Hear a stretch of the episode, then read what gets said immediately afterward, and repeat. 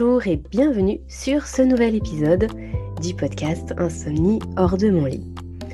Euh, à nouveau aujourd'hui, je vous présente un échange très intéressant pour voir votre sommeil, ou plus exactement pour voir votre relation au sommeil sous un angle peut-être un peu différent et qui pourra vous aider à mieux dormir, à aller mieux tout simplement. Alors aujourd'hui je reçois Bastien, il est docteur en psychologie, euh, maître praticien PNL, il est chercheur, enseignant, formateur.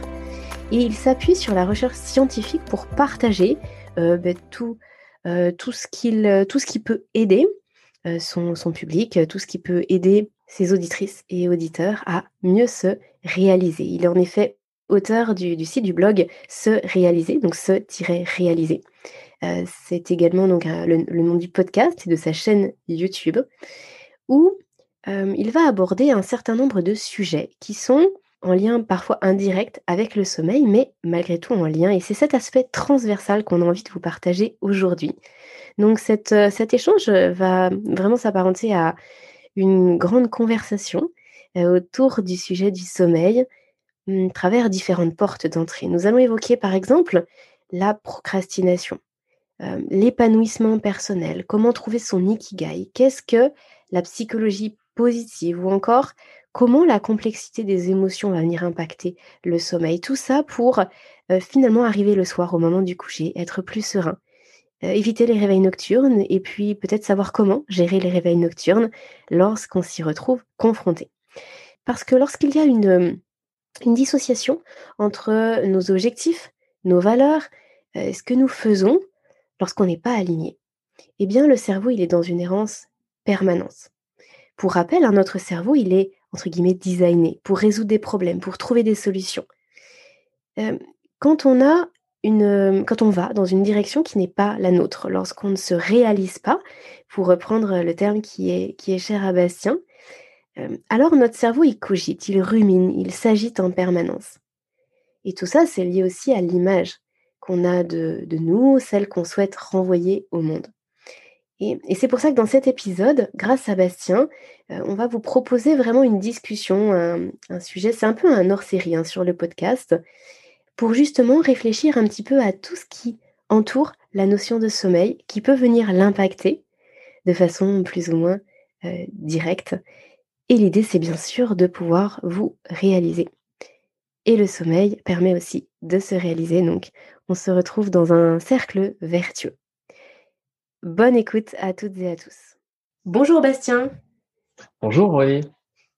Bastien, euh, c'est un plaisir de te recevoir sur mon podcast aujourd'hui. Euh, tu, euh, tu as un podcast, toi également, euh, tu as aussi un site internet, mais je vais te laisser après te, présenter. Et surtout, ce que je voulais dire là pour, pour introduire cet épisode, cet échange, c'est que toi, tu parles de, euh, du fait de se réaliser de se réaliser à, différents niveaux, que ça, peut être au niveau personnel, au niveau professionnel, même si souvent ça va de pair.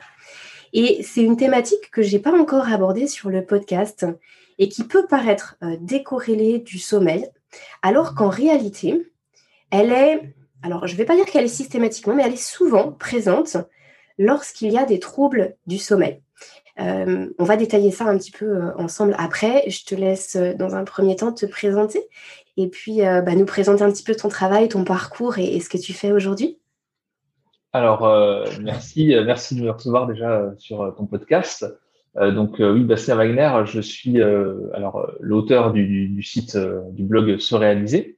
Euh, et je suis euh, docteur en psychologie. Donc à la base, euh, mes, mes travaux, quand j'ai fait ma thèse, il y a maintenant quelques années, c'était plus axé sur la réflexivité et la métacognition. Euh, et euh, j'ai pas mal développé aussi après, euh, exploré le, le, thème de la psychologie positive. Et donc c'est, ça fait partie des thématiques fortes que j'aborde, j'aborde sur mon blog. Et puis sinon, je, je travaille plutôt dans l'enseignement supérieur. Je travaille aussi un petit peu dans l'associatif au niveau de l'éducation. Et voilà pour, pour une présentation très rapide. Mmh. Et du coup, là, tu, tu fais les podcasts euh, et également, du coup, bah, tout ce qu'il y a sur ton site euh, en parallèle de tes autres activités. Euh, c'est quelque chose que tu as commencé il y a longtemps? Alors, c'est ça, effectivement. Je, alors, je monté un peu en puissance, mais sur la, la, fréquence de publication. Mais j'ai commencé en 2014 le blog. Euh, et puis euh, maintenant, c'est devenu quelque chose d'assez régulier. Et le podcast, ça fait deux ans que je le fais. Euh, et l'idée, c'est de voilà de partager des choses au niveau de du développement personnel, mais toujours axé avec une justification scientifique. C'est, je veux dire, c'est ma formation euh, de base et ma sensibilité. L'idée, c'est de vulgariser des choses, des outils, des théories, euh, des, des, concepts qui soient utiles aux gens pour justement dans une perspective de développement personnel, mais toujours avec cette, cette assise scientifique pour euh, bah, que ce soit euh, fiable et pas raconter n'importe quoi, parce que effectivement dans le domaine du développement personnel, et c'est la même chose euh, dans le domaine du, du sommeil et tout ce qui est autour de, des conseils là-dessus, il y, a, y a un peu à boire et à manger. Donc il y a des choses qui sont validées, des choses qui sont sérieuses, il y a des choses qui sont en fait parfois en l'apparence de ou qu'on on connaît comme des choses un peu sérieuses, on a l'impression que ça l'est, en fait pas forcément. Donc euh, voilà, l'idée c'est que ça soit utile et en même temps euh, bah, assis sur des bases scientifiques pour que pour pas raconter n'importe quoi, tout simplement. Hmm. Le, titre Se réaliser, c'est quoi qui t'a inspiré ce, titre-là? Comment ça t'est venu? Euh, alors, à la base, je cherchais des titres, euh, j'avais des idées en anglais, mais assez difficilement traduisibles en français. Et euh, dans, l'idée de, voilà, de, progresser, de s'améliorer, etc donc je me suis dit que c'était une, bonne manière simple et, courte de, résumer cette, démarche comme ça de, réalisation, en sachant que dans, l'idée de la psychologie positive et dans l'idée de ma démarche, c'est pas quelque chose qu'on fait une bonne fois pour toutes, c'est un processus. Hein. Euh, se réaliser, c'est un, un, travail, euh, un travail si ce n'est quotidien, en tout cas euh, régulier, et, euh, et c'est pas une destination. On n'atteint pas une fois pour toutes un état, un état de, de, de bonheur ou de béatitude. C'est vraiment quelque chose qui se travaille. C'est de là que ça vient. Mmh, ouais, j'adore, j'adore cette idée. C'est exactement comme ça que je, je, conçois les choses aussi. Et puis finalement, c'est le chemin hein, qui, est le, qui est le plus intéressant, bien sûr. C'est ça. Alors, euh, on, va, on va faire le, pont avec le sommeil, bien sûr.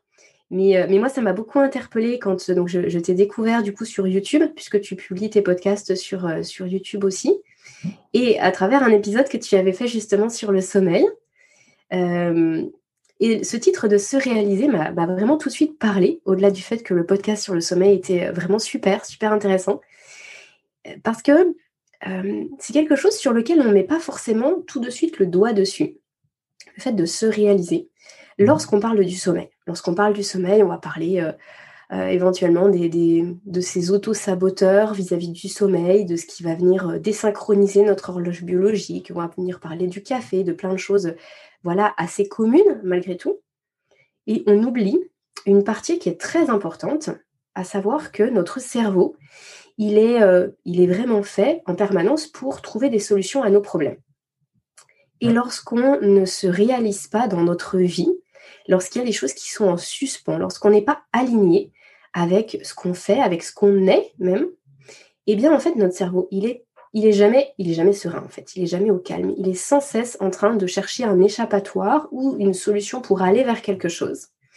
Et ça, ça peut le mettre dans une sorte de frénésie, de tourment permanent.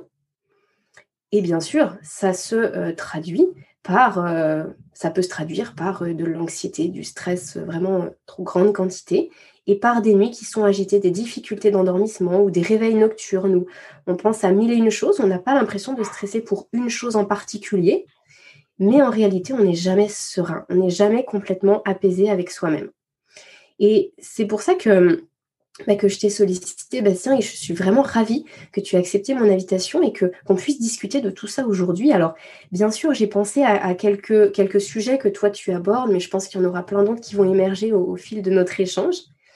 Euh, est-ce que, tu, est-ce que toi, tu souhaiterais euh, démarrer avec quelque chose en particulier?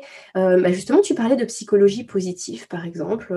Peut-être que tu souhaites nous, en dire un petit peu plus sur ce que c'est, et puis peut-être parler de, des, émotions. Alors, on va parler aussi de, l'ikigai, de cette recherche d'ikigai, de ce que c'est. Enfin, je te laisse démarrer avec ce qui, ce qui te parle le plus, toi.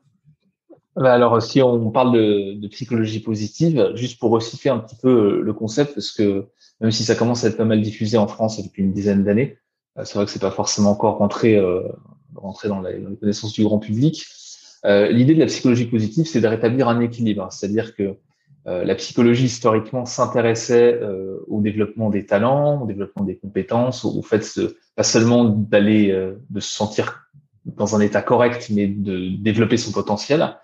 Et la psychologie a un petit peu changé de, de, perspective en se focalisant quasi exclusivement sur le, le, traitement des pathologies après la Seconde Guerre mondiale, notamment.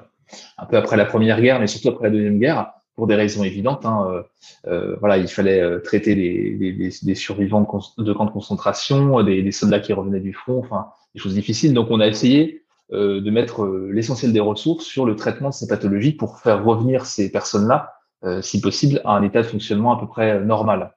Donc gérer ces traumatismes. Et, et, donc les, les, fonds ont été de la recherche ont beaucoup été focalisés là-dessus. Et on a un peu oublié ce côté, même si ça a toujours continué un petit peu, mais on a un peu oublié ce côté, euh, comment est-ce que je fais, pas seulement pour aller à peu près bien, mais pour euh, bah, exploiter mon potentiel, m'épanouir pleinement. Et dans les années 90, au milieu des années 90, euh, l'association américaine de psychologie, qui est un, gros, une grosse, on va dire, association dans le monde pour financer les travaux de recherche, a mis vraiment le paquet là-dessus avec quelques chercheurs et a réorienté des fonds de recherche là-dessus. Et donc depuis, allez, une vingtaine d'années maintenant, euh, on a eu ce développement de, la psychologie positive avec la recherche sur les pour, euh, euh bah tout le potentiel qu'on pouvait développer, comment est-ce qu'on on devient heureux aussi, la psychologie du bonheur, elle est liée à ça.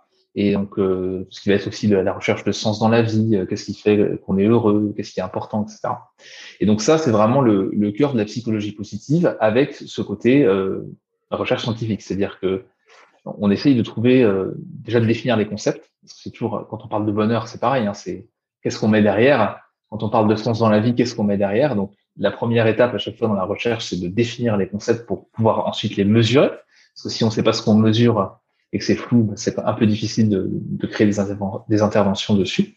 Euh, et donc ensuite, euh, ça, ça s'est pas mal développé. Et on, on a, euh, on a maintenant des recherches sur la, la psychologie du bonheur, sur le sens dans la vie, sur alors l'ikigai qui fait aussi un petit peu partie de ces, ces choses-là. Euh, et, tout ça, ça, ça, constitue maintenant un courant de recherche, mais qui n'a pas vocation à remplacer la psychologie, on va dire classique, qui s'intéresse aux pathologies, mais à la compléter. C'est pas, c'est pas dans une opposition. L'idée, c'est pas de dire que quand on s'intéresse à la pathologie, c'est pas intéressant et que c'est pas utile, pas du tout, mais vraiment de rééquilibrer un petit peu les choses. Mmh, c'est intéressant ce retour historique là que tu nous fais. J'étais pas, j'avais pas du tout euh, conscience de ça. Je n'avais pas connaissance qu'il y avait cette évolution-là. Mais effectivement, oui, ça, paraît logique qu'après-guerre, il y ait eu beaucoup de sollicitations pour justement euh, s'occuper des troubles. Hmm. Hmm. Ok. Et donc, c'est un courant là qui, euh, qui vient des États-Unis et qui, euh, qui s'installe en Europe, en France et qui prend de plus en plus d'ampleur ou on en, on en est qu'au tout début? Alors c'est un courant effectivement qui vient des États-Unis. Hein, euh, c'est voilà vraiment des, chercheurs donc euh, Martin Seligman notamment qui était le, président de l'association euh, américaine de psychologie, l'APA, qui a qui a voulu impulser ça quand il a commencé sa présidence et qui donc a, fléché des fonds en fait de recherche simplement pour ça et ça a impulsé un petit peu comme ça les, recherches et les travaux et les thèses sur le sujet. Et c'est arrivé en Europe au début des années 2000 milieu des années 2000. Et en France, euh, il y a toujours un petit décalage hein, entre les, les recherches anglo-saxonnes et, et, le, fait que ça arrive en France, les courants. Mais euh, depuis les années, on va dire autour des années 2010, ça a commencé à, à se développer aussi en France et en Europe plus largement, ça, ça se développe aussi. Donc maintenant, c'est un mouvement mondial, mais qui est d'abord porté par les États-Unis. Après, il y a aussi cette euh, il y a aussi cette philosophie et cette manière d'envisager les choses, aussi cette sensibilité américaine qui a sans doute impulsé plus fortement ça au début, mais, euh, mais c'est tout à fait compatible avec aussi euh, ce qu'on cherche à faire en, Europe et les, courants qu'on a aussi euh, de recherche en Europe. Et donc là, par rapport toi à ta pratique du quotidien, tu reçois des gens qui sont justement en, difficulté avec leur sommeil, qui se sentent qui se sentent pas à leur place et qui viennent justement consulter pour, pour rééquilibrer tout ça et pour se sentir mieux, aller vers quelque chose de mieux? Alors sur le sommeil, pas spécifiquement. Après, moi, je fais, euh, je fais peu de, de consultations, c'est vraiment au, cas par cas parce que je, je suis plus axé euh, recherche et plus axé accompagnement aussi, euh, accompagnement des jeunes, on va dire, dans, dans l'enseignement supérieur. Donc, je, je, je, fais un petit peu de, de coaching à l'occasion, mais c'est plus sur des sujets de souvent de. Alors le sommeil n'est pas forcément évoqué, c'est plus sur des sujets de sens dans la vie, de, de projets, de voilà aussi parfois d'ikigai, même si c'est pas évoqué comme ça. Et c'est plus ces thématiques-là qui, qui, sont abordées. Mais le sommeil, euh, peut y avoir, souvent on a des, des questions sur euh, quand on a des, quand il y a du stress, quand il y a un manque de sens, on va avoir euh, des choses évoquées comme ça, sans partir dans les troubles du sommeil, mais le fait d'avoir parfois du mal à dormir ou d'avoir du mal à gérer ses émotions, etc., qui sont liées à cette à cette quête de sens. Mmh. Oui, c'est intéressant. La dernière fois, j'interviewais le docteur Raphaël Pérez euh, qui, et je lui posais la question également de savoir si lui, dans, ses patients, il avait souvent des gens qui le sollicitaient pour les troubles du sommeil. Et il me disait un petit peu la même chose que toi. Il me disait, euh, non, en fait, euh, les gens ne me sollicitent pas pour ça. Mais par contre, quand on fait l'anamnèse et quand on, creuse, ben en fait, on se rend compte qu'il y, a tout le temps des troubles du sommeil. Et, c'est pour ça qu'aujourd'hui, je trouve ça vraiment, vraiment intéressant qu'on puisse faire ce pont parce que finalement, le sommeil, c'est un sujet transversal dans, dans à peu près tout. Et puis, on ne pense pas forcément à faire certains liens. Euh, et, voilà, et en toute humilité sur le podcast, c'est ce que j'essaye de faire, de, faire certains liens entre des choses qui, nous paraissent un petit peu décorrélées, histoire de se dire, OK, il y a peut-être une piste là à, explorer. Alors, on a évoqué plusieurs fois le, terme d'ikigai. Est-ce que tu peux nous dire ce que c'est et, nous développer un petit peu ça et comment ça nous aide dans notre quotidien de, se dire, OK, je, je vais, faut que je trouve mon ikigai? Alors, l'ikigai, à la base, c'est un concept japonais. Euh, qui a été euh, qui est un peu la notion de, de raison d'être, pour être très très large. Euh, dans, dans, la définition d'origine, le, le, concept japonais donc qui date euh, qui date de plusieurs siècles, l'idée c'est vraiment qu'on peut avoir une ou plusieurs raisons d'être et que ça peut être euh, dans des activités, dans des relations, ça peut être au niveau familial, c'est pas forcément lié au niveau professionnel. Ensuite, il y a une adaptation euh, quand le, le, concept a été importé en Occident. Euh, c'est pareil, hein, ça n'a pas été importé depuis très très longtemps, mais on va dire depuis quelques dizaines d'années, euh, il y a eu cette adaptation pour, pour le recentrer plus sur le côté travail, donc le sens dans la vie, la raison d'être, avec cette notion de, ben, de, mon activité, ce que je fais dans la vie. Euh, et donc dans cette dans cette déclinaison là de l'ikigai, telle qu'elle est véhiculée en, en Occident, en fait l'idée c'est de croiser plusieurs euh, zones, plusieurs domaines. Ça va être de croiser ce qu'on aime faire d'un côté, ce dont le monde a besoin, donc quelque chose qui soit utile aux autres, euh, ce pourquoi on peut être rémunéré et euh, ce dans quoi on est doué, ce dans quoi on a des compétences. Alors la, partie euh, payée aux rémunérations, c'est plus le côté reconnaissance, parce qu'évidemment, euh, on peut trouver son ikigai dans quelque chose qui peut être bénévole. par exemple, si on prend le cas d'un ou d'une retraitée, il n'a pas forcément, il n'a pas forcément cherché un ikigai qui va être lié à une rémunération. Mais c'est vrai que dans la notion, quand on est dans le, dans le, domaine professionnel, on va toujours avoir à un moment donné cette question-là de, on, peut avoir une activité qui soit passionnante, qui nous correspond, qui soit utile aux autres et euh, dans laquelle on, sente, on se sente compétent, compétente. Mais à un moment donné, il faut aussi des rémunérations en face, une reconnaissance euh, aussi euh, pécuniaire. Et donc, c'est souvent quelque chose qui est intégré dans la, dans la version occidentale de, de. Mais l'idée, c'est vraiment de croiser, euh, voilà, quelque chose qui nous anime, qui nous passionne, avec des compétences des besoins euh, et, et, un côté social en fait finalement de une utilité sociale un petit peu une utilité euh, au niveau global de, de, notre activité. Et puis et puis cette notion de reconnaissance qui passe par la reconnaissance des autres par la reconnaissance par la rémunération etc etc et, et quand on est dans cette démarche d'ikigai on va essayer de se poser des questions. Souvent on, on, découpe un peu les choses comme ça. Et on va se poser des questions. Mais qu'est-ce que j'aime faire? Quelles sont les activités qui, qui m'apportent du positif des émotions positives? euh, de l'autre côté, qu'est-ce que, dans quoi est-ce que j'ai des compétences, ou en tout cas où j'ai commencé à développer des compétences. Je pas forcément d'être expert, mais de dire, bah tiens, euh, dans ces domaines-là, j'ai quand même des bases, je pourrais les développer un peu plus, et c'est quelque chose qui m'intéresse. Ce dont le monde a besoin, c'est vraiment la notion de sens, euh, c'est-à-dire que faire quelque chose, et ça arrive euh, parfois dans les reconversions, on a souvent ça, et avec avec le, le Covid et, le confinement, on a eu pas mal de, de choses comme ça, de, de reconversion et de changement d'activité professionnelle euh, vraiment euh, de manière radicale euh, parce que les gens, certaines personnes dans certains métiers, en passant en télétravail ou en étant au chômage, au chômage technique, sont sont rendus compte que qu'elles ne trouvaient pas forcément du sens dans ce qu'elles faisaient. Et donc ça, c'est cette notion de ce dont le monde a besoin, cette notion de sens dans les actions qu'on fait dans les activités professionnelles, elle est importante aussi. Et donc, quand on croise tout ça, on, se rapproche petit à petit du Kigai, mais souvent, il faut décomposer les choses, se poser pas mal de questions, essayer de lister les activités, puis essayer de faire après, euh, souvent on représente ça par un diagramme de veine, donc plusieurs cercles qui s'entrecroisent, mm. et on, on, peut faire euh, des croisements deux par deux, trois par trois, ou alors avoir le croisement des quatre cercles. À ce moment-là, on, est sur quelque chose qui se rapproche d'une raison d'être et donc ton ikigai. Donc quelqu'un qui te dirait, euh, moi toute la journée je fais un boulot que, que, je, que je déteste, c'est un bureau euh, dit alimentaire, mais par contre les week-ends je m'éclate, j'ai des loisirs super et, et euh, j'ai un, bon cercle d'amis, de, proches. Pour toi c'est suffisant ou on n'est pas dans cette notion d'ikigai? Alors on n'est on n'est pas dans une, dans une raison d'être, en tout cas tout n'est pas aligné. Si on, d'une manière générale dans la vie, en fait, on peut avoir d'un côté des, des choses qu'on aime faire l'autre côté des choses qui nous rapportent de l'argent.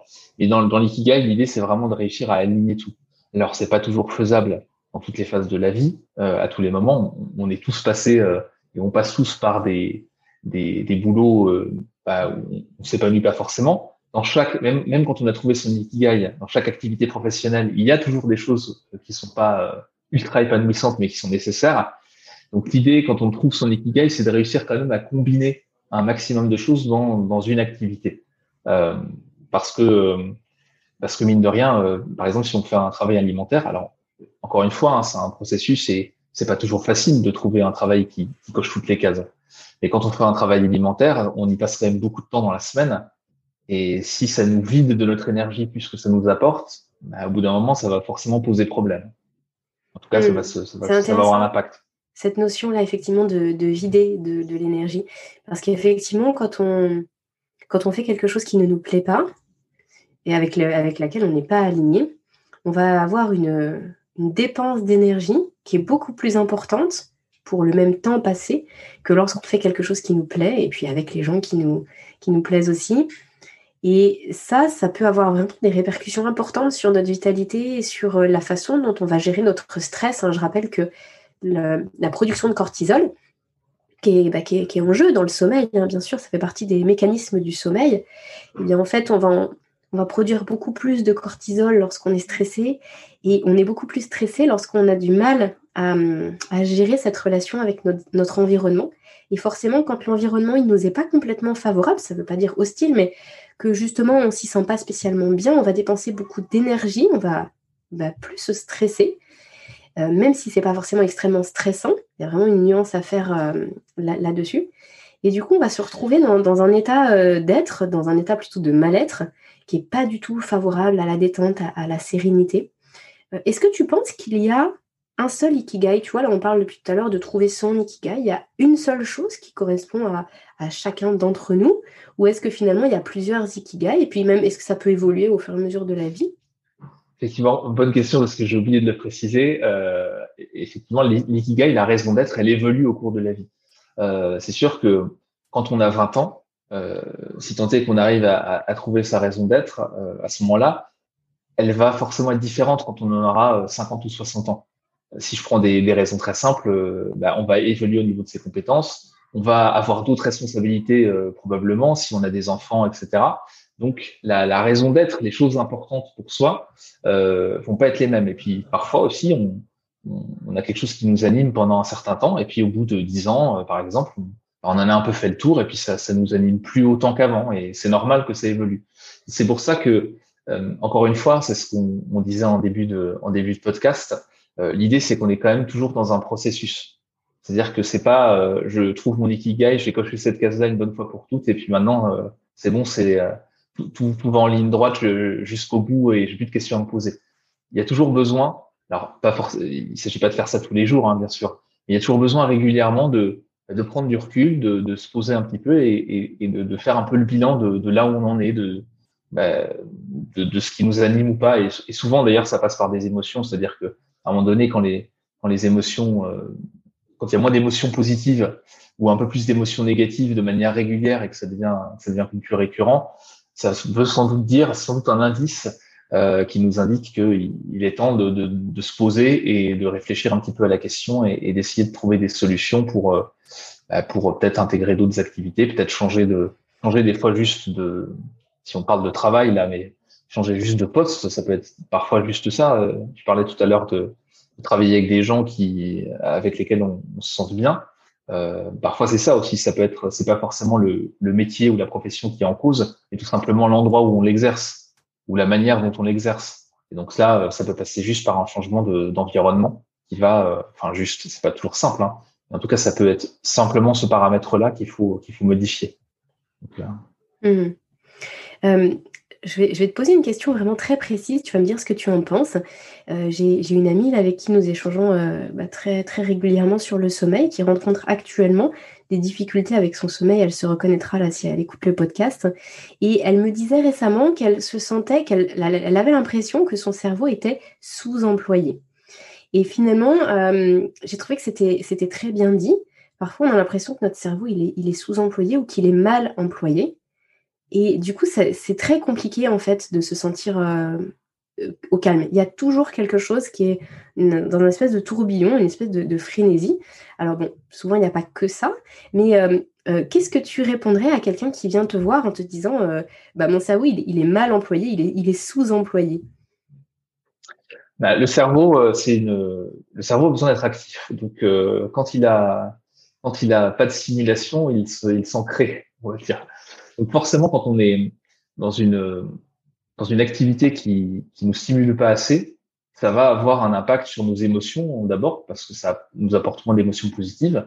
Et après, notre cerveau, il va il va il va continuer à tourner, à, s'activer. Donc il va chercher des, des des choses à faire finalement.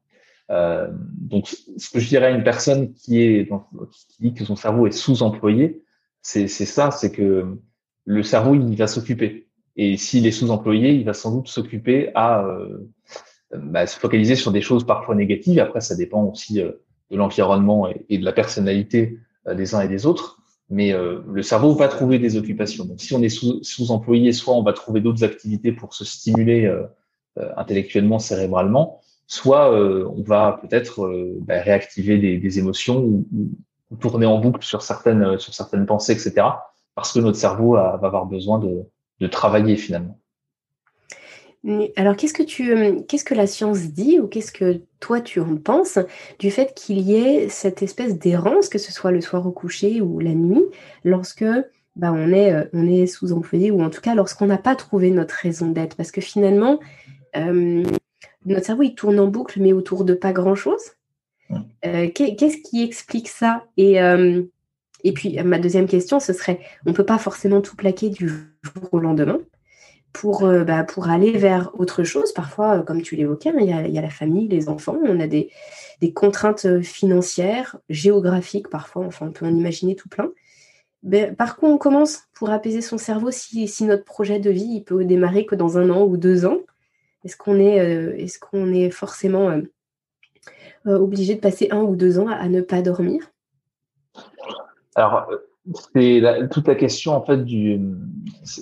Moi, c'était penser à, la notion de projet dans le sens où euh, quand on a, quand on quand on s'ennuie, s'ennuie pardon, qu'on n'est pas assez stimulé, euh, bah c'est qu'on manque de, on manque de direction, on manque de projet, on manque de d'éléments pour capter en fait notre énergie, en tout cas pour se focaliser.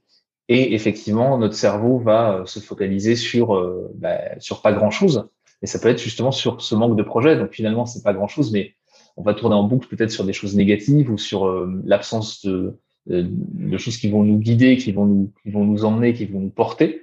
Et, donc on, tourne un petit peu en boucle sur du vide ou sur du négatif, et c'est sûr que c'est pas très constructif. Donc la, la première étape, euh, pour moi, ça va être de, c'est toujours pareil, hein, c'est de prendre un peu de recul et d'essayer de trouver des, trouver des centres d'intérêt, de trouver des projets. Et même si on a un projet qui, qui, est un petit peu plus loin dans le temps, parce qu'on peut pas le mettre en œuvre tout de suite, ça va être de réfléchir à la manière dont on peut progresser vers cet objectif-là, euh, de manière euh, bah, petit pas par petit pas. Si on, par exemple, si on veut faire une reconversion professionnelle, on peut commencer par euh, explorer des choses, par explorer des, des formations, par regarder où est-ce qu'on peut, où est-ce qu'on peut récupérer des informations, parler peut-être à des gens qui ont fait cette reconversion-là, des professionnels, on va comme ça en fait décomposer un petit peu les choses et ça peut nous donner des, petites étapes progressives pour se dire qu'on commence à avancer sur le projet euh, sans forcément s'attaquer tout de suite à, la grosse montagne et à quelque chose de, radical, c'est-à-dire euh, bah, je, pars je pars de là où je suis, je change complètement de je déménage, je change de région, je change, je me forme pendant par exemple, pendant trois ans, c'est, ça peut être très long. Enfin, donc l'idée, c'est vraiment de redécouper les choses, de se redonner en fait un, cap, mais avec des étapes euh, modestes et qui, qui nous mettent dans une dynamique. En fait, l'idée, c'est vraiment de se remettre dans une dynamique euh, de projet et de, et de pas penser en tout ou rien non plus. C'est souvent le souvent le, le problème qu'on a, c'est que on se dit bah non mais si je peux pas euh, être euh, dans, dans l'option maximale, euh, arriver vraiment à ça tout de suite ou, ou très rapidement, bah, ça sert à rien. Alors en fait, on peut on peut y aller étape par étape et souvent en y allant étape par étape, euh, ça permet d'explorer un peu plus les pistes et d'affiner le projet. Et, et très souvent d'ailleurs, euh, là où on va arriver au, au bout, ce sera pas la première idée qu'on a. Mm.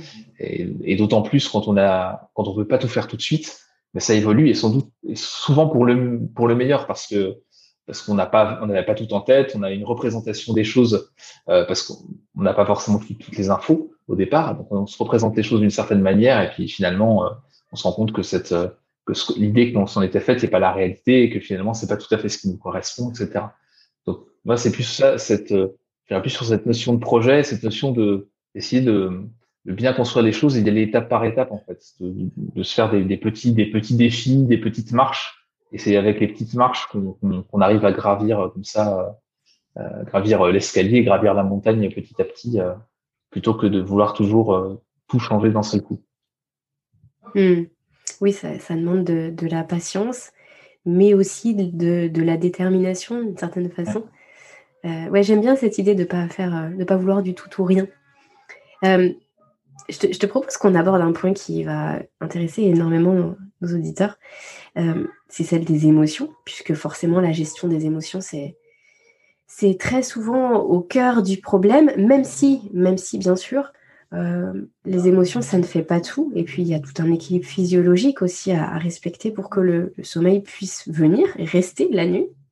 Et puis, cette relation avec les émotions, elle est, elle est très intéressante parce qu'en plus, elle est double. C'est-à-dire que quand on est en dette de sommeil, on a beaucoup de mal à, gérer nos émotions, surtout quand on manque de sommeil de, fin de nuit, sommeil paradoxal. Donc, en fait, on est beaucoup plus fragile au niveau émotionnel, on est beaucoup plus stressé, anxieux. Et en même temps, quand on est trop stressé, trop anxieux, eh bien, le sommeil, il a du mal à arriver. Et le soir, ça peut être très compliqué, justement, de, faire le tri dans tout ça.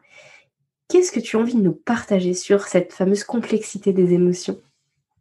Alors, c'est clair que euh, on a de, plus en plus de travaux euh, scientifiques qui, mettent qui font ce lien en fait explicite entre les émotions positives et la qualité du sommeil, notamment le ratio émotions positives et émotions négatives. Donc, c'est clair que euh, expérimenter, enfin, faire l'expérience d'émotions positives, ça va avoir un impact euh, positif sur la qualité du sommeil et donc sur les cycles du sommeil, l'endormissement, etc. Donc, euh, et bien sûr, c'est pas c'est pas systématique et c'est pas euh, une, une, belle journée qui va complètement régler des problèmes de sommeil. Hein. C'est quelque chose aussi qui est, comme tu le disais, hein, c'est un cycle et ça, ça, ça s'alimente et, et donc euh, c'est pas c'est pas quelque chose de, de, linéaire et de simple. Mais euh, mais moi, ce que je que j'aimerais euh, dire là-dessus, sur les émotions positives, c'est que c'est aussi un travail, ce qu'on fait en psychologie positive par rapport à la notion de bonheur, euh, c'est fortement très lié aux émotions positives, mais pas que. Euh, et, et, les émotions positives, finalement, c'est des choses qui sont pas si compliquées que ça à, générer, mais qui nécessitent parfois de changer un peu de perspective et de, faire un, petit effort ou de se rendre compte du positif qui est autour de nous. Alors, il y a des situations qui sont très compliquées. Euh, bien sûr, euh, quand on est euh, en difficulté financière, euh, qu'on est en train de gérer une rupture, euh, par exemple, enfin, voilà, il y, a, plein de situations où voir le positif est très compliqué.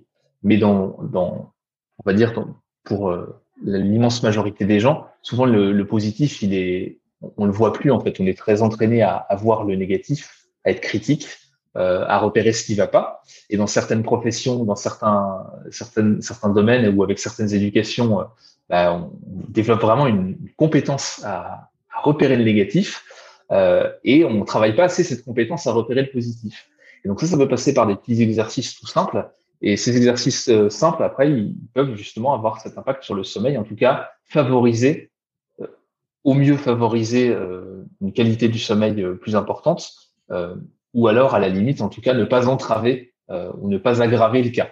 Donc euh, voilà, c'est déjà une, une chose qu'on peut faire. Alors il y a, y a des petits exercices euh, comme le fait de, de, de, psychologie positive qui sont assez connus, hein, le fait de relever euh, trois choses positives par jour dans, une, dans son quotidien pendant, par exemple, deux semaines.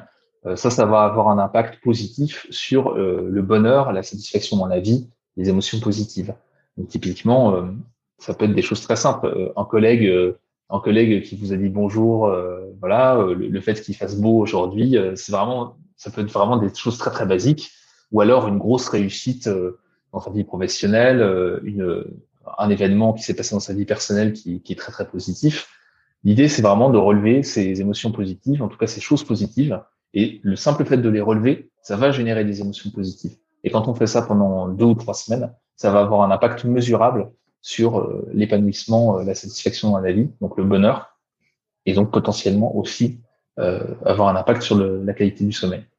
Quand tu dis relever, est-ce que c'est relever au sens de le noter ou simplement de se le dire? C'est souvent la question qu'on me pose parce qu'effectivement, ce, que tu dis là, alors si je ne me trompe pas, c'est donc sont les petits carnets de gratitude qu'on peut remplir, même si ça ne porte pas forcément ce nom-là. Euh, et parfois, on me dit, mais Aurélie, est-ce que je ne l'ai pas noté, mais j'y ai pensé hier soir? Est-ce que, selon toi, ça a le même impact entre le fait de se le dire ou de le fait de se le noter? Alors, c'est toujours, euh, ça a toujours plus d'impact quand on le note. Ça a un impact, le fait de le relever euh, comme ça, c'est déjà bien. Hein mais c'est toujours plus d'impact quand on le note parce que quand on le note, on retraite l'information une deuxième fois. Au moment où on, relève l'information, on, vit l'événement, on se dit ah ben tiens c'était positif. Quand on a pris l'habitude, en fait, euh, on a ce réflexe-là. Et euh, et au moment où on va le noter, alors parfois il y a des choses qu'on note le soir qu'on n'avait pas forcément repéré et le fait de le noter, on se dit ah ben oui c'est vrai que c'était positif en cherchant en fait, dans ce travail de, de, de recherche dans sa journée, dire alors qu'est-ce qui s'est passé de positif aujourd'hui? Euh, parfois, donc, on va repérer des choses en plus, et celles qu'on avait déjà repérées sur le moment, en fait, en l'écrivant, on va, euh, on va retravailler dessus, on va le réactiver, et donc ça va réactiver encore une fois le, le positif. Et, et, ça, c'est quelque chose qui, à chaque fois qu'on utilise l'écrit de toute façon dans ces exercices-là, ça a toujours un impact, euh, un impact plus important, et encore plus quand c'est du manuscrit. Je conseille plutôt de faire ça de manière manuscrite, parce que l'écriture manuscrite, c'est pareil, hein, c'est le, le temps de traitement le fait, alors on suppose que c'est le fait qu'on ait plusieurs modalités sensorielles d'activer quand on écrit. On utilise, euh, on a une activation musculaire, on utilise euh, la coordination euh, entre l'œil et la main, etc. Donc tout ça, ça fait qu'on on a une meilleure mémorisation des choses en général. Et donc pareil, quand on relève le positif, ça a un effet en plus. Donc c'est mieux. Et en plus, dernier bonus, quand on fait ça par écrit, et eh on peut reconsulter ses notes après. C'est-à-dire qu'on peut se replonger dans les choses positives qu'on a relevées quand on a un petit coup de mou euh, deux trois semaines plus tard, se dire ah ben en fait euh, c'est pas ma vie n'est pas pourrie, ça fait pas trois mois que c'est négatif. Je reprends mon, carnet et je me rends compte que dans mes deux dernières semaines, il y avait quand même des choses positives et euh, je les avais peut-être oubliées. donc ça c'est aussi intéressant. Et tu penses que c'est aussi intéressant de faire ça pour les émotions au sens large? Par exemple, on arrive le soir avec, avec des émotions, on rentre du travail, ou même par rapport à sa famille, le soir au dîner, enfin plein d'émotions qui nous envahissent. C'est intéressant, selon toi, de les noter ou justement, par rapport à ce que tu viens de dire, bah, si on veut pas trop que ça s'ancre, de ne pas les noter, mais de simplement les relever et les accueillir. Donc, je pense à des émotions de frustration, de colère ou de tristesse. J'imagine que si on les note, ça veut dire qu'on les ancre encore plus. Alors, ça, dépend. En fait, ça facilite la mémorisation, le fait d'écrire de manière générale. Mais après, ce qui est important, c'est le traitement de l'émotion. C'est-à-dire que euh, si on est capable de lâcher prise sur ces émotions négatives de manière assez naturelle, euh, de faire, euh, enfin en tout cas qu'on a appris à le faire, c'est-à-dire je rentre chez moi, les émotions négatives du boulot, je les laisse derrière moi, je lâche prise. Bon bah très bien. mais si on a du mal à le faire, c'est bien de les. C'est souvent le cas. Voilà, ce qui est vraiment souvent le cas. Voilà, c'est plus la règle, c'est plutôt ça que mm. le fait de, de, réussir à lâcher prise. Complètement. Et donc, et donc là, c'est intéressant de les traiter en fait, parce que euh, là, c'est pareil, c'est un effet qu'on a qu'on a en ce qu'on appelle l'effet Zeigarnik en, en, psychologie, c'est-à-dire le fait de commencer quelque chose, de, de commencer une tâche, de pas la traiter, pas la finir. Et quand on quand on met ça sur les émotions, c'est la même chose, c'est-à-dire qu'on a des émotions, on les a pas traitées. Donc forcément, le cerveau, à un moment donné, il va nous rappeler qu'on n'a pas traité ces émotions-là, que le problème n'est pas réglé. Et donc, ça va hmm. revenir. Ah, le, cerveau. C'est super euh, passionnant. Mais alors, comment on les traite, ces émotions? Bah, Donc, euh, pour les traiter, soit on, peut, euh, si on peut le faire, on peut essayer de, dialoguer. En fait, l'idée, c'est de d'avoir ce, traitement, d'avoir une, de repasser une couche sur ces émotions pour se les, pour, les, les mettre à distance, d'une part, se les approprier dans le sens où on les, on les, on les appréhende correctement. Euh, on les appréhende pleinement. C'est-à-dire, je, je, sais pourquoi ça s'est passé comme ça, je comprends ma réaction émotionnelle, je comprends aussi ce que je peux faire ou pas faire pour régler le, problème. Et donc, c'est vraiment cette idée de, mise à distance. Donc, soit ça peut passer par du dialogue, quand on a euh, des, souvent d'ailleurs, c'est ce qu'on fait quand on a des vrais problèmes, on va dire un peu un, peu lourds à traiter. Euh, on, va échanger soit avec euh, la personne qui, qui, partage notre vie, soit avec des amis proches. Et ça permet de justement traiter l'information, de l'évacuer, d'avoir d'avoir un dialogue, d'avoir des conseils éventuellement, mais c'est pas forcément les conseils le plus important. C'est vraiment d'avoir un regard de quelqu'un d'autre dessus et de pouvoir euh, avoir cette mise à distance et de, traiter ces émotions-là comme, on va dire, un, objet et qu'on va essayer de traiter à plusieurs et d'essayer de regarder ce qui s'est passé. Euh, soit on peut le faire aussi euh, de manière, on va dire, privée, individuelle, par écrit. Et le fait d'écrire, alors on peut utiliser, on, peut, on peut catégoriser les choses, on peut faire une petite grille en, découpant les choses, c'est-à-dire qu'est-ce qui s'est passé, qu'est-ce qui a provoqué cette émotion-là, qu'est-ce que j'ai ressenti à ce moment-là, euh, comment je me suis comporté par rapport à cette émotion et, euh, et, et qu'est-ce qui va se passer après? C'est-à-dire, euh, est-ce que c'était quelque chose de ponctuel? Est-ce que c'est ça révèle un problème de fond? Par exemple, j'ai un problème de relation avec telle ou telle personne au travail et souvent ça génère des émotions négatives et des conflits.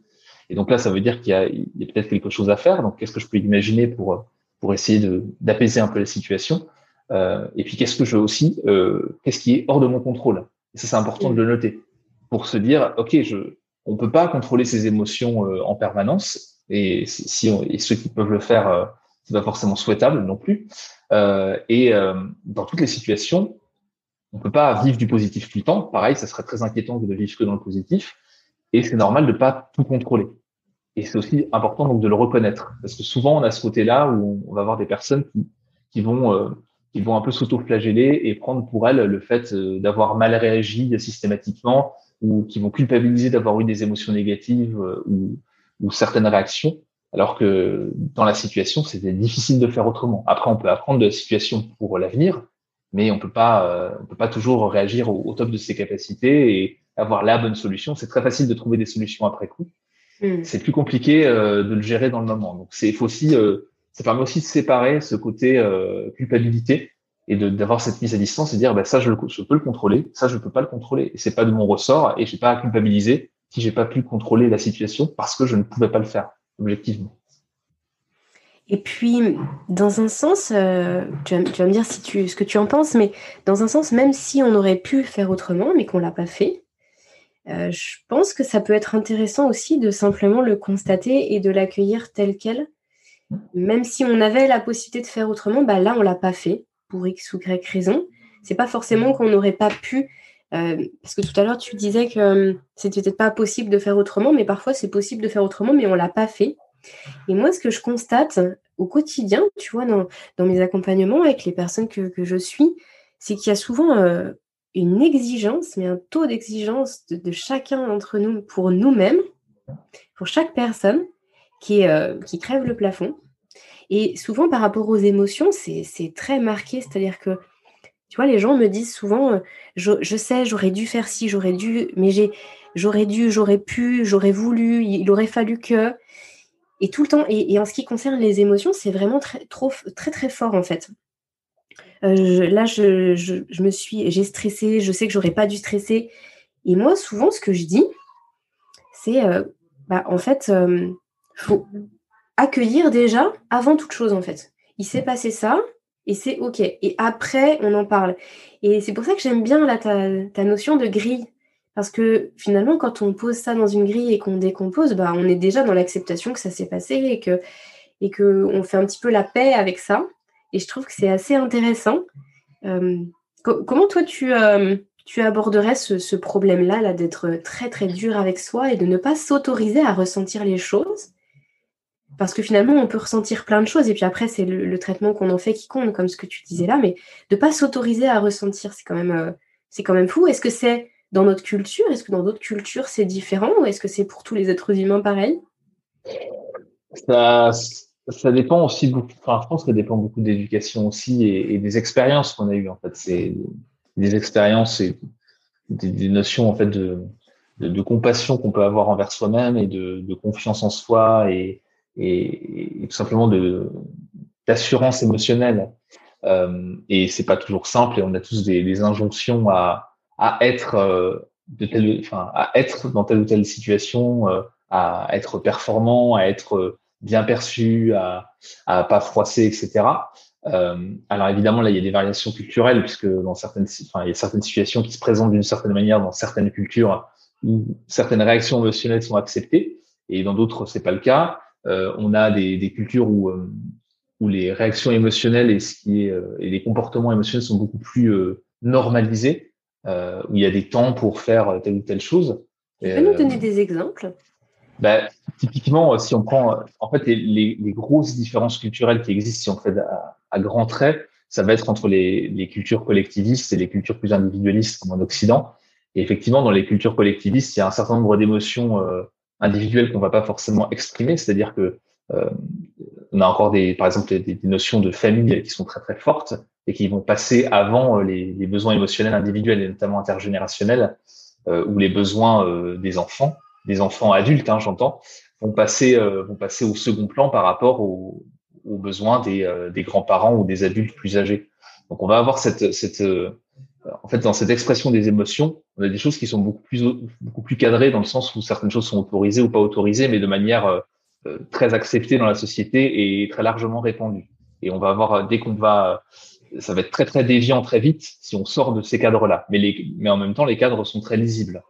Euh, alors que c'est vrai que dans les sociétés plus individualistes, évidemment, hein, on a des situations dans lesquelles on peut s'autoriser euh, telle ou telle chose, mais on est beaucoup plus responsable de ses émotions, on est beaucoup plus euh, responsable de sa propre situation individuelle. En tout cas, dans la société, c'est comme ça que que c'est que c'est vu et que c'est véhiculé. Évidemment, il y a des, différences. Euh, si je prends le, cas des États-Unis par rapport à la France, l'individualisme et la responsabilité individuelle est poussé à un, niveau différent aux États-Unis euh, par rapport à la France, hein, bien sûr mais on a quand même cette responsabilité individuelle. Et donc, euh, on est, on est, on doit beaucoup plus s'auto-gérer. Euh, on n'a pas cette, cette, ce côté collectif qui va gérer les émotions et qui va permettre de, de, de, cadrer les émotions et de cadrer les réactions.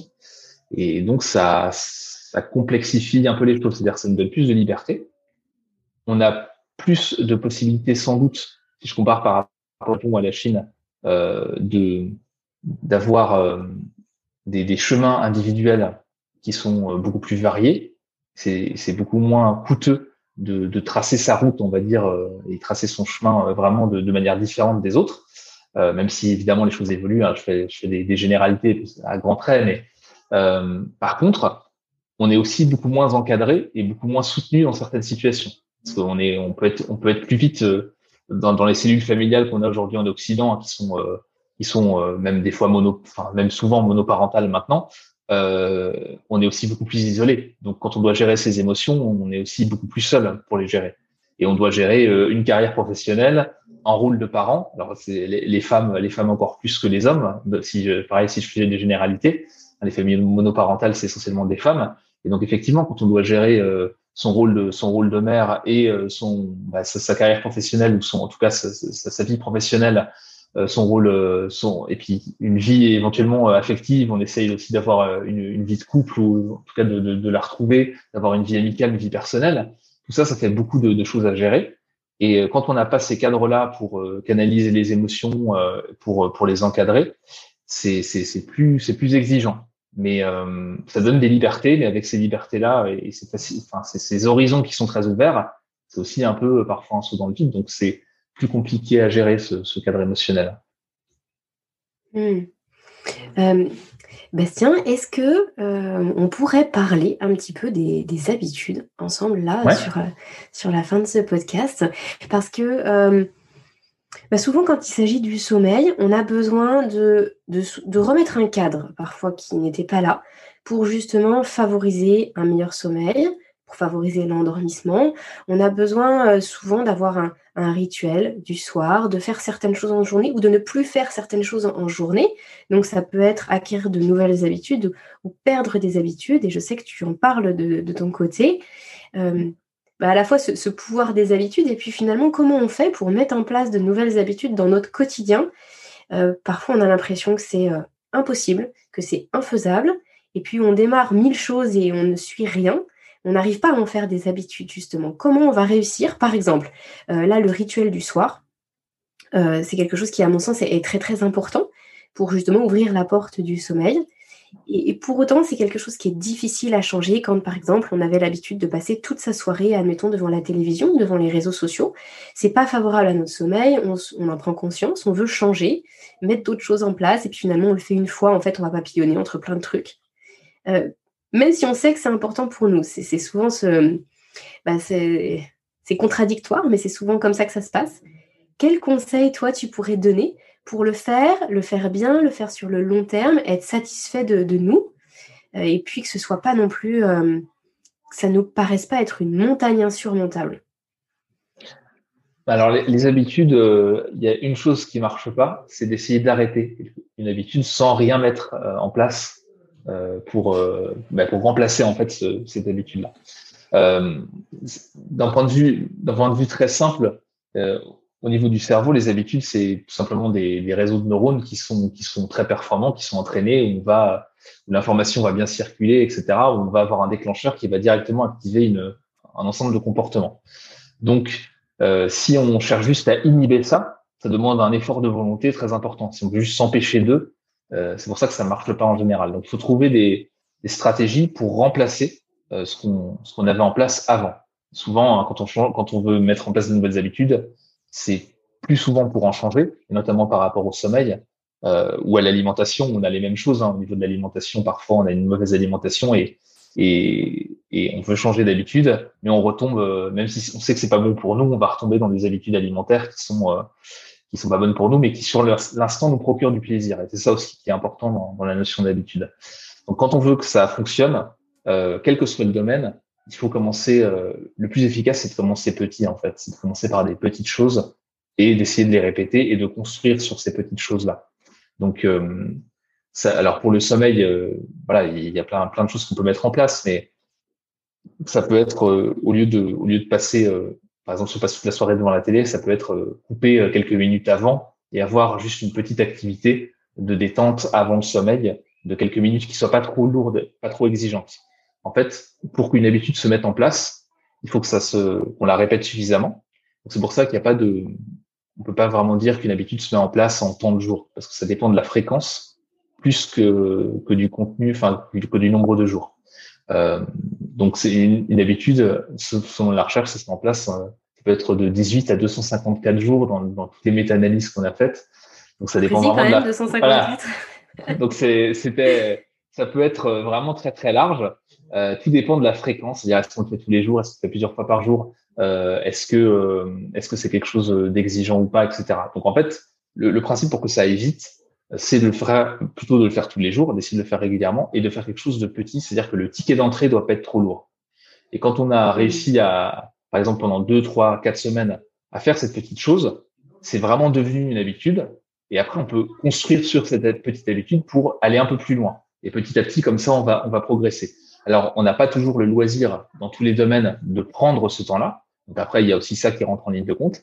Mais si on veut que ça dure, il faut que ça se mette en place. Euh, faut, faut, déjà mettre en place des bases. Vouloir aller trop vite, c'est souvent euh, contre-productif parce qu'en fait, on va se s'appuyer sur la volonté dans les premiers jours. Donc, dans les premiers jours, on va mettre en place euh, le nouveau comportement, par exemple pour l'endormissement, avec voilà, ça marche très bien pendant 3, 4, 5, 6 jours. Et puis au bout d'un moment, euh, bah, on va retomber dans ses anciennes habitudes parce que ça demande de l'énergie, ça demande de la motivation. Quand on, et puis, certains soirs, quand on rentre du boulot, une fois la, motivation de départ passée, bah, on n'a plus forcément l'énergie pour le faire. Euh, en plus, quand on traite du sommeil, il y a cette problématique justement de qui, qui, est très dépendante de, enfin la motivation qu'on a, elle est très dépendante de, de notre qualité de sommeil aussi. Donc ça va être le temps que les effets arrivent quand on a vraiment des déficits de sommeil et qu'on a un sommeil très compliqué depuis plusieurs semaines, plusieurs mois, plusieurs années, euh, c'est pas en deux semaines qu'on va en claquant des doigts régler le problème.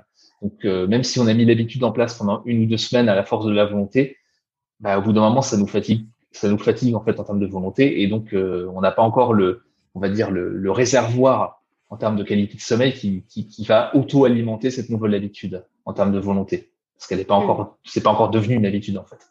Donc c'est pour ça qu'il vaut mieux commencer petit, même si euh, les effets sont pas tout de suite euh, massifs. Donc faut trouver quelque chose qui soit suffisamment petit, donc le ticket d'entrée, la marche pas trop haute, pour qu'on puisse le faire régulièrement sans trop demander d'énergie, mais qui procure aussi du plaisir, qui procure un bénéfice quand même même cette petite chose-là. Donc, il faut réussir à associer un plaisir. Euh, alors, ça peut être soit une récompense directe, euh, soit une récompense indirecte, se récompenser derrière, soit le simple fait de noter l'habitude et de faire des, de, noter visuellement et d'avoir des séries comme ça, de faire des séries, ça peut aussi euh, procurer une satisfaction. Se dire ah ben j'ai réussi, je tiens ma série, en sachant que si on, si on la loupe un jour, il faut il faut pas s'arrêter là et on reprend et l'important c'est de se remettre en selle. Et voilà, ça c'est des petites choses qui peuvent peuvent aider. Mmh, ce que les applications font très bien d'ailleurs, hein, les applications de mmh. méditation, de, de respiration, enfin il y a plein de choses en fait où on, on, coche, puis on voit tous les jours de la, de la semaine et du mm. mois où c'est fait, et effectivement, ça, procure une certaine motivation. Donc, euh, j'ai l'impression que tu reviens à ce que tu disais aussi un petit peu plus tôt, euh, à savoir euh, sortir du choix binaire 0-1, de 0 mm. une, une soirée qui serait pas orientée sommeil, et de 1 une soirée parfaite pour le sommeil. Finalement, il y a plein de, de nuances dans tout ça.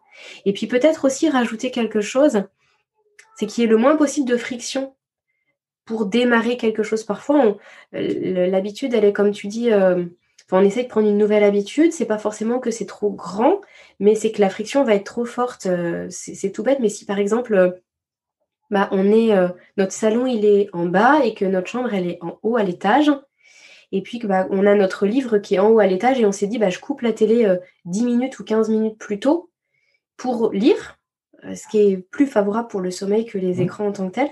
Mais en fait, on ne descend pas notre livre avant. Bah, finalement, la friction de se dire, faut que je monte à l'étage, et puis là, ça se trouve, j'étais sous la couette en mode cocooning, et puis je suis trop bien, puis en fait, on reste devant la télé. Et je trouve que même si ce temps-là, il est court, mais il faut aussi qu'il n'y ait pas de friction pour que l'habitude, elle puisse se, mettre en place facilement. Je sais pas ce que tu en penses. Exactement. C'est en fait, euh, il faut mettre des facilitateurs. Donc, euh, à la fois, donc, si on peut faciliter les choses, c'est très bien et enlever tout ce qui va être euh, qui va entraver de nouvelles habitudes. Donc euh, c'est exactement ce que tu disais. Et de l'autre côté, par contre, on peut faire l'inverse pour l'ancienne habitude, c'est-à-dire entraver euh, au maximum euh, l'ancienne habitude. Alors, si on prend l'exemple de la télé, euh, typiquement, si on passe, alors, je ne prends pas l'exemple de la télé pour le pour le pour le sommeil, mais admettons quelqu'un qui dit, bah, à chaque fois que je rentre du travail, mon premier réflexe c'est d'allumer la télé, j'aimerais bien changer cette habitude-là. Et ben, ça va être tout simplement le matin avant de partir, on va mettre les télécommandes dans une pièce complètement euh, différente de la télé pour que ça soit compliqué euh, d'accéder euh, aux télécommandes pour allumer la télé. Même chose hein, sur l'alimentation, les gâteaux ou autres, ou le, truc qu'on va manger, qu'on va grignoter facilement. Eh on va essayer de être dans un dans un endroit de la maison qui est qui, est pénible d'accès. On va devoir aller dans une autre pièce, descendre à la cave, ouvrir un placard, etc. Ou alors aller chercher une clé d'un placard qu'on a mis ailleurs. Et donc toute cette friction-là fait qu'on a le temps aussi de se dire est-ce que c'est vraiment ça que je veux faire mm. Est-ce que je veux vraiment mettre en place mon ancienne habitude On a le temps de réfléchir entre le moment où on a la pulsion en fait de l'automatisme et le moment où on va réaliser l'ancienne habitude. Donc si on fait ça d'un côté et qu'on arrive à faciliter la nouvelle habitude au maximum de l'autre, après c'est en fonction de, de ce qu'on veut mettre en place. Là, il faut faire un peu de, de brainstorming et imaginer des solutions. Euh, bah ça, ça va favoriser les choses. Il faut, faut, vraiment faire les, les, deux en même temps, c'est-à-dire euh, compliquer les choses pour l'ancienne habitude et euh, faciliter les choses pour la nouvelle. Et malgré tout, on peut aussi souligner qu'on a de la chance de, vivre dans une époque où on a des facilitateurs pour faciliter tout ça. Et je pense justement aux applications et à tout ce qui est connecté. Alors, il y a, il y a plein d'inconvénients de tout ça, c'est clair. Et puis, j'en parle assez souvent sur le podcast de, notre situation hyper connectée, c'est clair. Mais il est vrai que ça peut aussi avoir certains avantages, comme par exemple le fait de mettre des, plugins ou des applications qui le font très bien, c'est-à-dire que ça coupe, peu importe ce qu'on est en train de faire, à telle heure on programme et à telle heure en fait ça se coupe, on ne peut plus accéder à nos applications par exemple de réseaux sociaux ou autres. Et puis à l'inverse, on a les applications qui vont nous permettre de, nous rappeler des choses avec des, petits reminders ou des petites, euh, des petits gongs. Là, j'ai découvert une application là récente que je mettrai dans la description du podcast qui permet de, euh, de paramétrer en fait un, gong tous les X temps dans la journée. Donc un peu les, gongs tibétains à ce qui se fait dans, certains monastères de, retraite, de méditation ou euh, de, choses comme ça. Où en gros, bah, par exemple, toutes les heures, il y a le gong et en fait, quand le gong sonne, euh, on s'arrête, peu importe ce qu'on est en train de faire. Donc les gens vraiment se, se fichent, s'arrêtent et font par exemple une minute ou deux minutes de respiration ou de méditation. Puis après, on repart sur ce qu'on est en train de faire. Et euh, je trouve qu'on a de la chance d'avoir des outils qui nous aident comme ça à mettre en place des habitudes, parce qu'après ça, on imagine très bien que si on le fait pendant un mois, un mois et demi, ben en fait, très rapidement, on, va en ressentir le besoin. Et c'est ça qui est chouette dans les habitudes, c'est que finalement, euh, une habitude, elle est vraiment là lorsque euh, on ressent plus de difficultés à pas la faire qu'à la faire. Et puis après, ce que tu disais, le point de bascule, finalement, il est individuel. on ne peut pas vraiment savoir quand. Mais malgré tout, on sait que ça, on sait que ça arrive. Et c'est ça qui est chouette. Oui, Exactement. Mais c'est vrai qu'il faut, faut, profiter de, des outils qu'on a à disposition aujourd'hui. Euh, à la fois, on a les, on a des connaissances et on a des, on a des outils, euh, on va dire intellectuels pour, euh, pour, savoir comment mettre en place les choses. Et en plus, on a des applications qui peuvent nous aider. Et ça, c'est, c'est hyper utile de, bah, d'aller piocher là-dedans en fonction des, des, sensibilités des uns et des autres et de, de s'appuyer là-dessus. Il y a juste le, toujours le souci, enfin toujours, il peut y avoir le souci de se détacher de ça. Euh, ce qu'on sait aussi, c'est que si on s'appuie trop sur les notifications en permanence pour tout, euh, donc pour les, habitudes, etc., il y a un moment donné, il va falloir faire la transition. Euh, parfois, ça se fait naturellement, dans le, dans le sens positif. Parfois, ça se fait, euh, les, les, gens, les gens les désactivent en fait, et puis, et puis ils passent à autre, enfin, on les ignore pendant un moment et passent à autre chose. Donc, faut toujours trouver, trouver l'équilibre, mais très souvent, en tout cas, ça permet de, de, démarrer et de se mettre sur des bons rails. Donc, c'est toujours, c'est aussi quelque chose que je conseille et, et qui est plutôt positif dans les grandes lignes. Il faut, juste à un moment donné apprendre à s'en détacher. Oui, mmh. ouais, ouais, ouais. c'est vrai, tout à fait. Euh, Bastien, est-ce qu'il y avait quelque chose que tu souhaitais euh, rajouter? Euh, Là, on arrive à, à, une bonne heure d'échange. Je te propose qu'on arrive, enfin qu'on se dirige vers la, la, fin de cet épisode. Est-ce qu'il y avait quelque chose que tu souhaitais partager là à nos auditeurs sur, euh, en lien avec le sommeil, en lien avec euh, ce que tu fais, avec la notion de, se réaliser pour se sentir pleinement aligné? Bah, Une autre chose que on a abordé un petit peu, mais si, je vais résumer les choses, on, voit aussi aujourd'hui des études qui, arrivent depuis quelques années sur le fait que euh, les gens qui trouvent du sens à leur vie ont en général une meilleure qualité de sommeil. Et on, on arrive maintenant à avoir, euh, à avoir ce lien de cause à effet, parce qu'il y a une corrélation entre les deux, mais on, arrive à voir que, que, il y a aussi un impact du sens qu'on a dans la vie sur la, la qualité du sommeil. Et pour moi, c'est, ça rejoint un peu ce qu'on a dit au début, c'est-à-dire que dans le, dans le bonheur, dans l'épanouissement, on a deux aspects. On a le bonheur hédonique. Donc l'hédonisme, ça, tout le monde connaît, hein, c'est la notion de plaisir, d'émotions positives, etc. Et puis il y a le bonheur eudémonique, donc la notion de sens dans la vie, trouver du sens à ce qu'on fait, trouver du sens à notre vie. Et c'est vraiment ces deux piliers-là qui sont importants. Et en travaillant euh, sur les deux à la fois, on peut, euh, bah, on peut essayer d'améliorer les curseurs un peu à tous les niveaux. Et c'est aussi important le sens pour, euh, pour la qualité du sommeil. Évidemment, il faut des émotions positives. Donc, il s'agit pas de l'ignorer, mais euh, c'est pas inutile de, de faire, d'avoir cette quête de sens quand on, quand on cherche à améliorer la qualité de son sommeil. Mmh. Est-ce que c'était aussi en ce sens que toi, tu avais parlé du sommeil sur, euh, ton podcast? Alors effectivement, euh, sur le podcast, sur le site et, puis dans, les écrits que j'ai pu faire, l'idée c'est d'avoir une approche un peu holistique, c'est-à-dire que je, parlais aussi un peu d'alimentation, euh, d'environnement aussi, d'environnement de travail ou d'environnement physique, j'entends à, la maison, etc. l'idée c'est vraiment d'aller chercher un peu tous les paramètres qui permettent d'améliorer euh, d'améliorer les conditions de les conditions de vie et de, s'épanouir. Et ça passe par des outils euh, psychologiques. On a parlé des habitudes. Euh, on peut parler de voilà de notion d'objectif, de projet, tout, ce qui va être autour de la gestion des émotions, de la gestion des relations. Et ça passe aussi par le travail sur l'environnement, le travail sur le sommeil, le travail sur l'alimentation, qui sont souvent des choses qui sont un peu mises de côté. C'est-à-dire qu'on va pas forcément travailler sur ces aspects-là, euh, sauf quand c'est vraiment problématique. En tout cas, quand ça devient tellement envahissant que qu'on se, on se dit qu'il faut faire quelque chose. Mais, euh, mais ça a un impact sur, euh, voilà, sur notre épanouissement et sur notre équilibre. Donc, c'est bien de, de travailler aussi sur ces aspects-là et, et de pas se, se limiter à, à, voilà, la mise en place peut-être de, de projets. Souvent, on peut avoir ce côté-là euh, au niveau professionnel où on va être très axé sur le, le côté un peu intellectuel et les projets et pas forcément sur l'environnement dans lequel on est, sur euh, notre qualité de sommeil, sur notre qualité euh, d'alimentation, sur nos relations. Et c'est bien d'avoir cette vision un peu holistique. En tout cas, moi, c'est ce que j'aime faire parce que, en fonction des sensibilités aussi des uns et des autres, euh, on va d'abord commencer par un travail sur tel ou tel domaine ou préférer commencer à agir sur tel ou tel curseur pour, pour améliorer sa qualité de vie, tout simplement. Merci, Bastien. On va garder ça pour, pour le mot de la fin. Super. Euh, C'était un plaisir d'échanger avec toi aujourd'hui. Je, je, te remercie pour le temps que tu nous as accordé sur le podcast. Et puis, bah, je te souhaite une, une, bonne continuation sur, sur ton podcast à toi et puis, euh, bien sûr, sur l'ensemble de tes activités. À, à une prochaine fois. Au revoir. Au revoir. Voilà, c'est terminé pour aujourd'hui. Je vous remercie de nous avoir écoutés, Bastien et moi pour cette conversation, cet échange un peu informel autour du sommeil. J'espère que vous en aurez tiré un, maximum de, pistes de réflexion, un maximum d'éléments à, implémenter peut-être dans votre quotidien.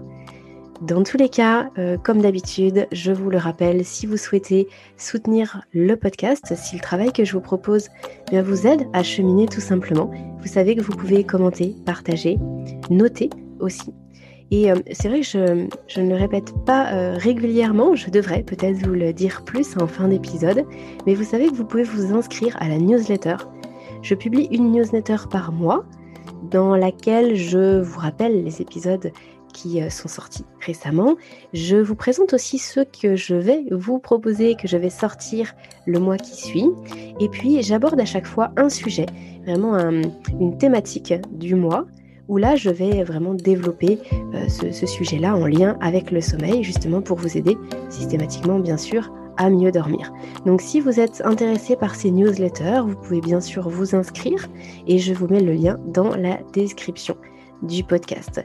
Eh bien, je vous dis à très vite pour un prochain épisode ou dans la prochaine newsletter.